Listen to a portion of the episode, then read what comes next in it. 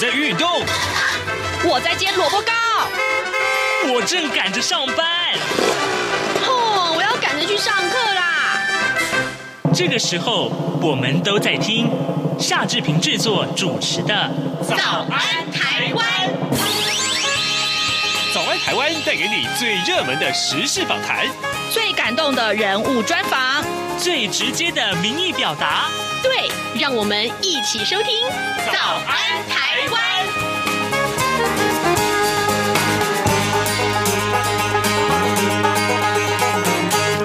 安，台湾！我是夏志平。今天是二零二三年的一月十号，星期二。各位啊、在今天的访谈单元里面呢，志平要跟您介绍这样一个话题。嗯，岁末年终了啊，大家都想拿红包，对不对？最近我们才知道有一个六千块钱的红包要进到我们的这个呃口袋里面。可是你知道吗？台湾其实有很多的呃生活困苦的孩子们，其实他们是需要更多更多的帮助啊。我们讲这样的一个扶助计划。话叫红包传爱，待会儿呢，志平要为您来访问台湾世界展望会品牌处的处长王怡文，我们请处长跟大家介绍这样一个温馨的活动。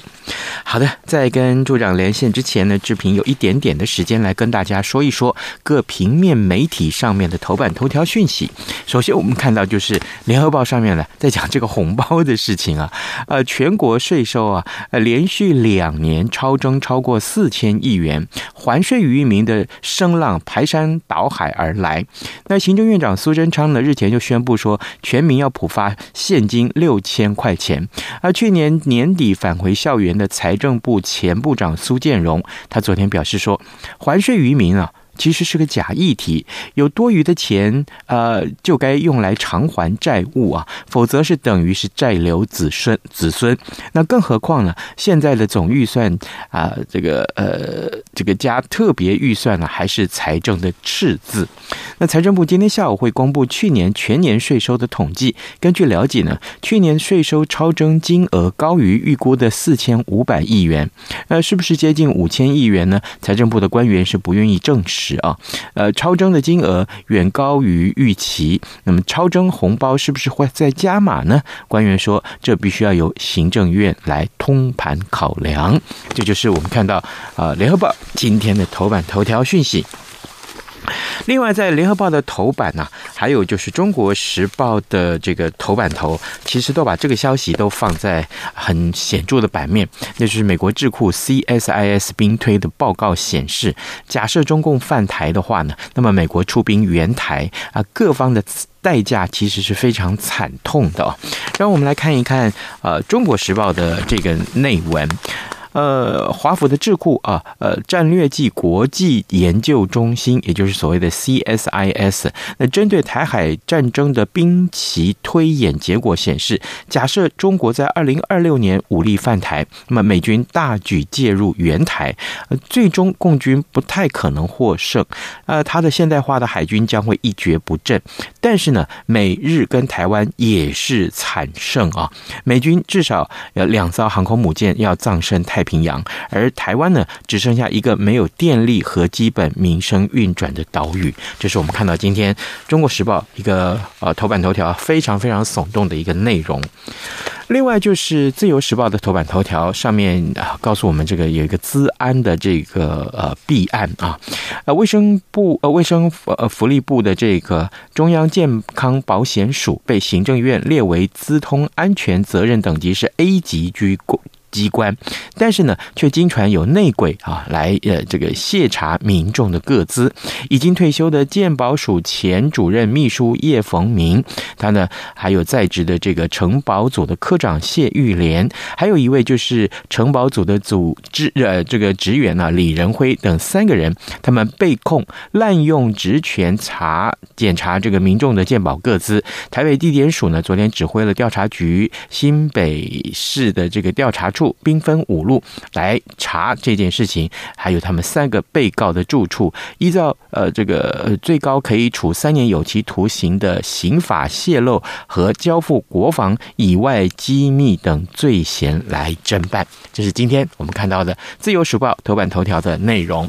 现在时间早晨七点零五分零五秒了，我们先进一段广告啊，广告过后马上请您收听今天的访谈单元。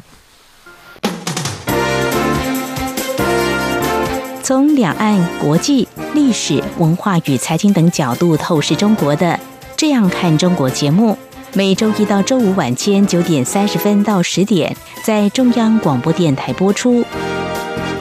如果您对《这样看中国》节目有任何收听想法或意见，欢迎寄信到台北市北安路五十五号，也可以透过电子邮件的方式。节目有两个信箱：二零二零 at。R t i 点 o r g 点 t w，或是二零二零零二零三 n e w s at gmail dot com。再次谢谢听众朋友们的收听与支持，请持续锁定每周一到周五晚间九点三十分到十点播出的《这样看中国》节目。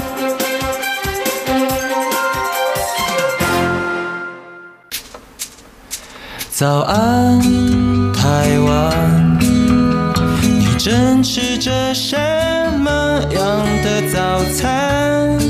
吐司加火腿蛋，咬一口，然后收听中央广播电台。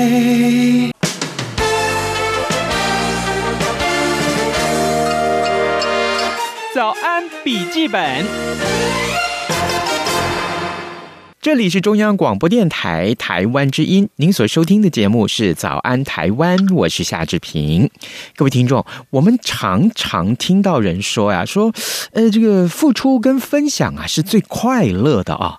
呃，我相信啊，各位听众跟志平也有一样的经验呐。每一回啊，我记得，呃，圣诞节的时候，我都要去扮演圣诞老公公啊。我在扮演圣诞老人啊，分送礼物给老人家或者是小朋友的时候啊，总是觉得我我自己的心情啊。是非非常兴奋，非常的满足啊！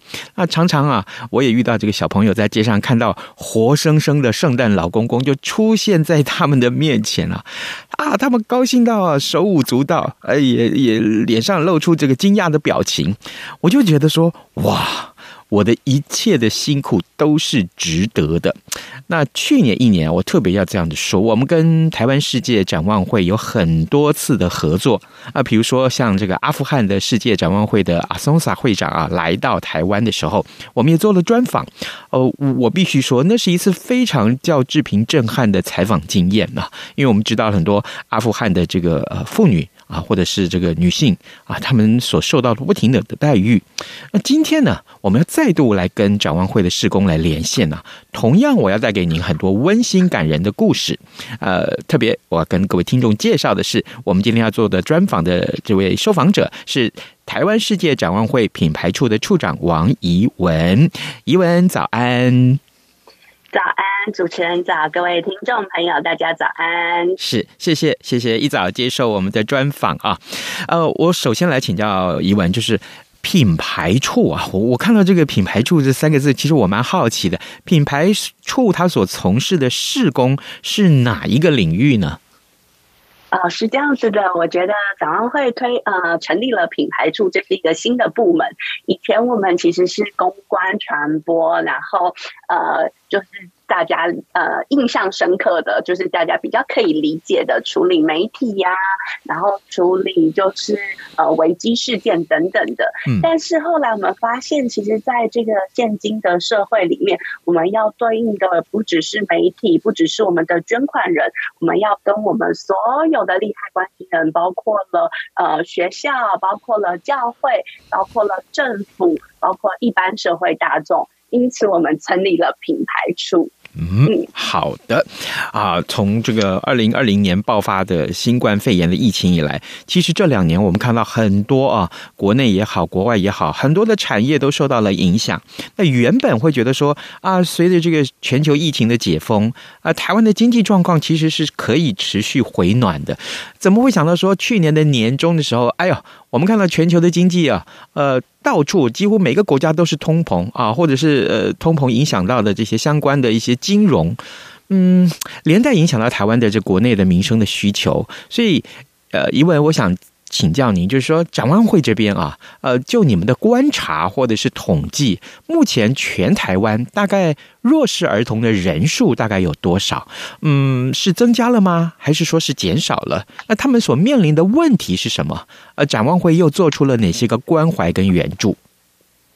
好，是的，其实呃。我们不只是服务远方的孩子，其实，在台湾展望会其实服务每一年大概有四万五千的孩子左右。嗯、那呃，就如同主持人刚刚说的，其实我们会发现，以为就是疫情过后大家的生活要开始好转了，但是无论是疫情，无论是通膨，甚至是啊。呃乌俄战争等等的，间接的其实都影响了我们台湾就是民众的生活。那我相信，其实不要说是弱势的孩子，我们一般的孩子，其实或是一般的人，其实都有很明显的感受到，就是呃生活的不容易，因为呃就是可能东西变贵了，然后呃什么都涨，就只有薪水没有涨这样子。所以，我们呃，针对了去年，我们针对了在台湾三千呃三万五千个就是弱势的孩子，我们去做了一下，透过他们对于生活的需求，对于他们成长环境的解析。发现了，其实弱势的孩子总共可以分成就是五大的需求，嗯，包括了就是安全，包括了营养健康，包括了家庭，包括了教育，还有他所在的社区的这个五大的面向。嗯哼，那我们就会发现说，哇。原来做不做不知道，做出来之后才发现说，原来五千呃就是三万五千的孩子里面，其实有五千个孩子，这只是展望会的孩子哦，嗯，是弱势中的最弱势，也是，哦，也就是说，他们可能没有。不是只是面临单一的问题，他们所面对的问题是我刚刚说的那五大需求里面的两个、三个，甚至是我们的调查更令人心疼的是，有两千八百多个孩子，嗯，需要自己养活自己。嗯、然后你更不能想象的是，有三百个孩子，他未满十八岁，嗯，他不但要自己养活自己，他还要养活整个家。所以我觉得，其实这样子的呃讯息是呃值得听众朋友跟全台湾的朋友跟我们一起来关注的。嗯，哇，有这么多的孩子们，其实面临到的困境是你我所难以想象的。所以，那这样子的一些状况，呃，可以说呃这个数字一直是持续的，每一年都在增加吗？或是说啊，它是一个减少的趋势呢？呃，其实我觉得他呃，目前我这样子的观察是没有减少的，嗯，但是呃，透过展望会的介入，他们可能可以缓解，比如说刚刚说的呃两三重问题的人，他可能只可以，他可以就是减少他的呃问题的面对问题的复杂性，或者是说就是呃，我们可以帮助他们。减缓暂时的，就是困难这样子。嗯，但是啊，我必须跟大家分享的是，其实，在台湾，呃，弱势的孩子真的是很很需要大家一起来关注。是，弱势的孩子需要大家一起来关注，而展望会正在做这样子的事工，但是。坦白讲，凭借着展望会自己的力量那是不够的。我们知道，就说台湾啊、有很多很多的社福单位啊，呃，或者是像展望会这样的机构，其实他们也都是呃，每一年必须要做的很重要的一件事情，就是募款。呃，我曾经在过去这几年来访问过很多很多这样的单位，每个人都在讲说啊，啊，怎么办？好像募款越来越难了，然后呢，更重要的是遇到了这个 COVID-19，遇到了新冠肺炎的疫情。那刚刚呃，怡文你也提到了很多企业的经营是陷入困境，所以既然大家的这个企业有困境，然后民众的收入可能也减少，那募款是不是更困难了？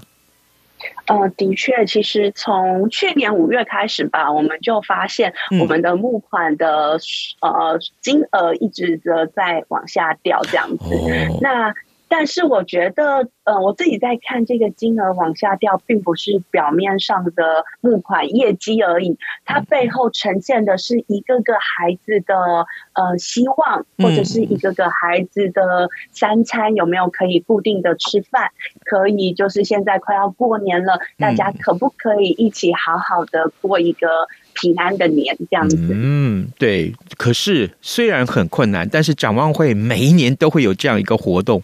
我那天去参与了这个活动的时候，我其实心里面是非常感动的。坦白讲，我在这个台底下一边看着整个这个募款活动的进行的时候，我心里面一直在纠结着说：天哪，是什么样的动力可以让呃展望会哦一直这样子？呃，我必须说是这样一直坚持下去。这个活动叫做红包传爱啊，这是一个一个很重要的一个募款专案。所以这个时候，怡文，我想先请你为我们介绍一下。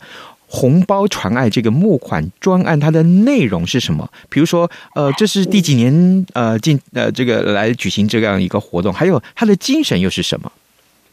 好哦，其实红包传爱呢是针对国内台湾的孩子的需求。嗯，那这个活动已经到呃今年是第七年了。嗯，我们总共推出了四种不同的红包，呃。希望就是大家来跟我们一起响应，包括了助学红包，就是帮助弱势的孩子可以顺利的上学，然后发展自己。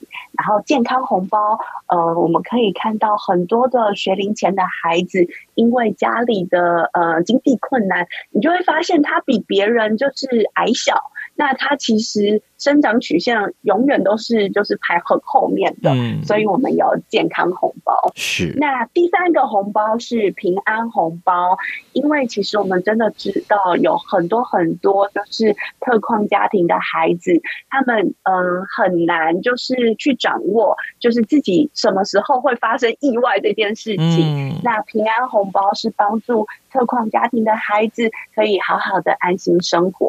嗯、那第四个红包就是希望红包啦，因为我们知道，其实帮助孩子是不够的，我们需要帮助他整个家庭，唯有家里的环境翻转了，他才有机会，就是有不一样的生活。所以，希望红包是帮助弱势家庭的生计，也提供青少年的孩子有一个培力发展的一个方案的经费，这样子。是的，所以就是这四个红包。嗯哼，各位听众，今天早上志平啊，为您再度来连线。台湾世界展望会的施工啊，我们邀请了品牌处的处长王一文在节目中呢，跟大家一块儿来分享啊。哎，事实上你可以看到的是，虽然虽然呃面临到因为 COVID-19 因为新冠肺炎所带来的严峻的这些个经济的影响，而让呃很多的社福机构都陷入了困境，但是呢，台湾世界展望会他们仍然啊连续第七年推出了红包传爱。刚刚呢，呃处长为我们解说了红。包传爱的四个重要的重点，可是我们从助学，我们从健康啊、平安、红包这呃希望啊这几个字来看来的话，它的每一个细项，呃，处长，它分别还代表什么样的意义跟目的吗？嗯。呃，是的，其实就像我说的，呃，在台湾的特困的孩子或是弱势的孩子，呃，我们调查出了呃五大的需求，包括了教育、安全、家庭健康跟整个的社区资源的这个部分。是，因此这四款的红包。就是去针对我们不同的弱势孩子不同的需求，去提供给他们相对的资源，让他们可以好好的上学，好好的吃饭。平安红包的特困家庭有机会可以去陪他们走这一段辛苦的路，然后希望红包就是给他们培力，让他们呃去缓解他们家庭的生计。嗯哼，我我知道，其实这么多年来啊，呃，我们协助了这么多的家里有状况的这些个孩子们啊，他们改善了很多的他们的经济状况了。可是这些个。个案扶助的个案有没有让你感觉到比较深刻的啊？那在展望会来扶助之后，这些个个案又有什么样的改变呢？嗯，我先讲呃，就是光明面的好了。嗯、我想说一早让听众朋友知道，支持这个方案其实是很有希望的。嗯，其实，在全台湾啊，我们有非常多的就是孩子，他长大之后在各行各业的领域里面，其实都呃就是非常的棒哦。嗯、他可能不是大富大贵，是但他可能就是一个早餐店的老板。他是一个护理师，嗯、甚至是花东的医师，嗯、还有所谓的小学的校长等等的，嗯、各行各业都有。嗯，那他们长大之后，因为他们可以知道。呃，跟他们一样辛苦的孩子，就是在读书的这一段，如果有人陪他走这一段路的话，嗯、其实他可以有不一样的人生，他有机会可以长成一个很好的大人，可以好好的照顾自己这样子，所以他们都会回来，就是呃。帮助展望会的现在在辅助的孩子，嗯哼，那我必须说，其实真的有很多弱势的孩子，生活的条件其实是我们很难想象的。我那天其实看到了，呃，一个一家的孩子，一个阿妈带着三个小孙女，嗯，那他们其实没有地方可以住，嗯，然后他们住的地方其实是一个呃工厂的。楼上的二楼，然后他们的生活环境就只有一个床垫啊。那个床垫其实我们看得出来，它是一个呃破破旧旧的床垫。嗯，他们必须在那上面吃饭、写功课。妈阿嬷带着三个孙女，就是躺在那个睡在那个床垫上面。那个那个画面让我非常的心疼。因为我觉得连好好吃饭睡觉的空间都没有，嗯，其实这个是我们的台湾。那我不说，展望会不说，其实。很容易就是被这个大家忙碌的社会给忽略掉了。嗯嗯嗯，嗯，我了解。那可是问题来了，我我们也非常好奇，你怎么样？展望会是怎么样去发掘这些需要帮助的弱势孩童呢？我们的管道是什么？因为我我也许一般的我们的听众他不是在社福机构里面服务啊，或者是从来没有这样的经验，他们只知道从媒体啊上面，或者是从展望会，或者从其他的社福单位里面公布的这些。现况里面发现到个案，其实呃，我们发觉的这个管道是什么？嗯，其实我们跟学校、跟邻里长、跟教会都有很棒的连接跟合作。嗯，所以当大家就是知道有这样需求的时候，其实是可以直接来找展望会的。嗯，那展望会有一呃一套就是社工评估这个家庭或这个孩子是不是符合我们。呃，开案的标准，嗯，那这样子的话，他们就可以列入我们就是服务跟辅导的这个过程。嗯，那我必须说，就是呃。服务个呃，就是资资助个案，它不会是一辈子的，因为我们有一套很完整的呃制度，那让孩子其实只是度过他呃辛苦的求学生活。嗯，那等他孩子长大了，其实那个资助人是我们就会告诉孩子说，哎，告诉资助人说，这个孩子已经长大喽，嗯，那你是不是要延续你的爱心，将你的爱心就是换另外一个孩子，就是被资助这样子的概念。是的，是的，我那天参加活。活动的时候看到了有棒球选手，也看到了有小学的校长啊，他们在台上都分享了自己啊，在成长的过程里面，其实面临到很多的困境，但是呢，也因为是有世界展望会的一个呃介入啊，来相关的辅助啊，提供这些辅助的施工，所以让他们看到了一线希望，他们愿意。呃，好好的充实自己，然后呢，在呃充满了自己的这个呃充实了自己的这个呃竞争力之后，如今呢，在社社会的每一个角落都有非常好的成就。而更重要的是，虽然他们不是呃所谓的这个呃大企业家 哈，这个年收入几亿的大企业家，呃，但是他们非常乐意啊贡献自己。微薄的收入，或者说他们愿意贡献自己的所学，在每一个他们工作的领域里面啊，就竭尽所能的去关怀每一个弱势的这个孩子们。这也让这个整个精神啊，我们讲红包传爱的精神，真的是有了传递啊，一路一路这样传承下去。所以，呃，一位，我想请教你，就是说，哇，这个展望会做的这个事工，实在很令人感动。我我我看了是非常觉得，哇，我们要怎么去号召我们的一般的听众，或者说所有的这些台湾的民众一起来加入啊？有没有一些管道可以知道？嗯嗯。好的，其实我觉得大家最简单的方式呢，可以就是上台湾世界展望会的官网支持我们红包传爱的这个就是专案。嗯，但因为我们这一次的呃就是主诉求叫做孩子的未来交给我来，那个我不是只是展望会，我们真的很需要就是大家。跟我们站在一起，就是呃，成为展望会最大的后盾。嗯，那当然啦，因为其实我们的展望会在全台湾各地其实都有所谓的我们的服务中心。嗯，知道吗？其实，在蓝屿、在坚石，甚至有非常多的部落，其实都有。那当然，在都市也有。所以呢，其实展望会呢是无所不在的。如果大家愿意的话呢，也可以直接到我们各个的中心去，呃，就是捐款来支持我们红包传爱的方案。是上网呢，上网也可以看到讯息吧？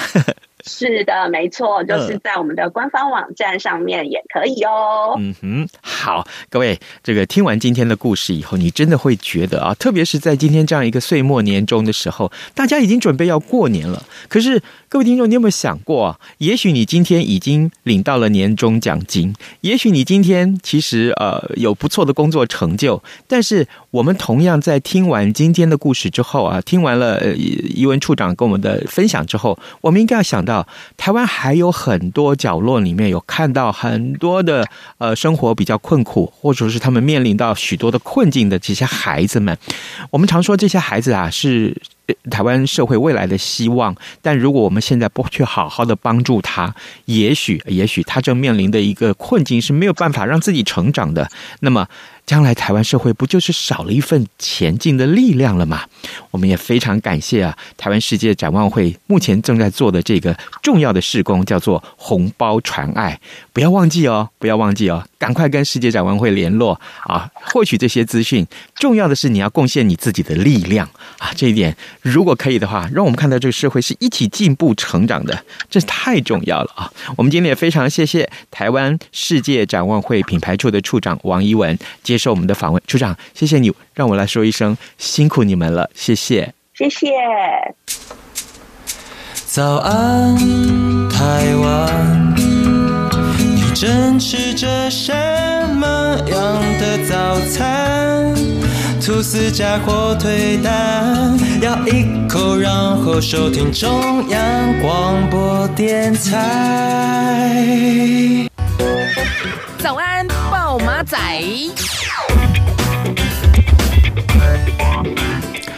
这里是中央广播电台台湾之音，您所收听的节目是《早安台湾》，我是夏志平。此刻时间早晨七点二十七分三十一秒了，来，我们再来看看其他重要的新闻。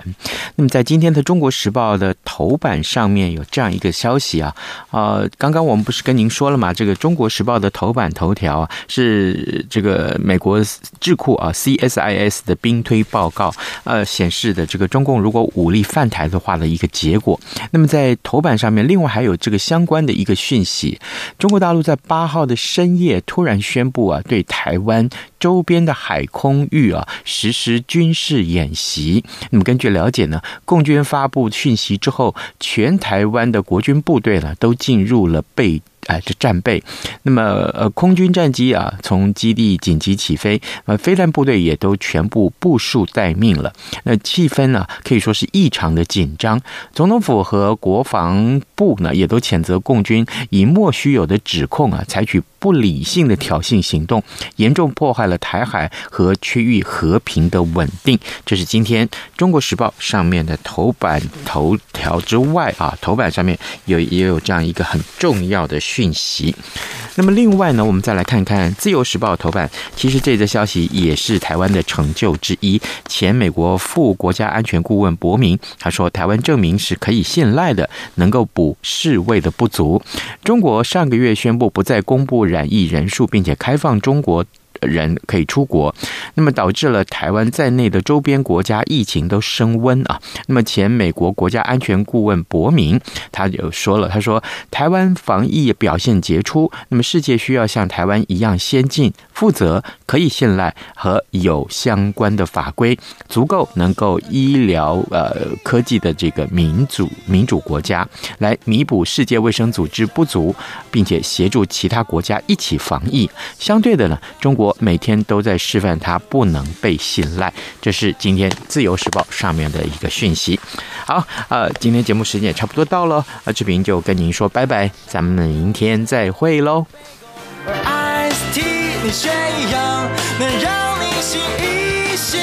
反正过了十二点，好多一样被丢弃。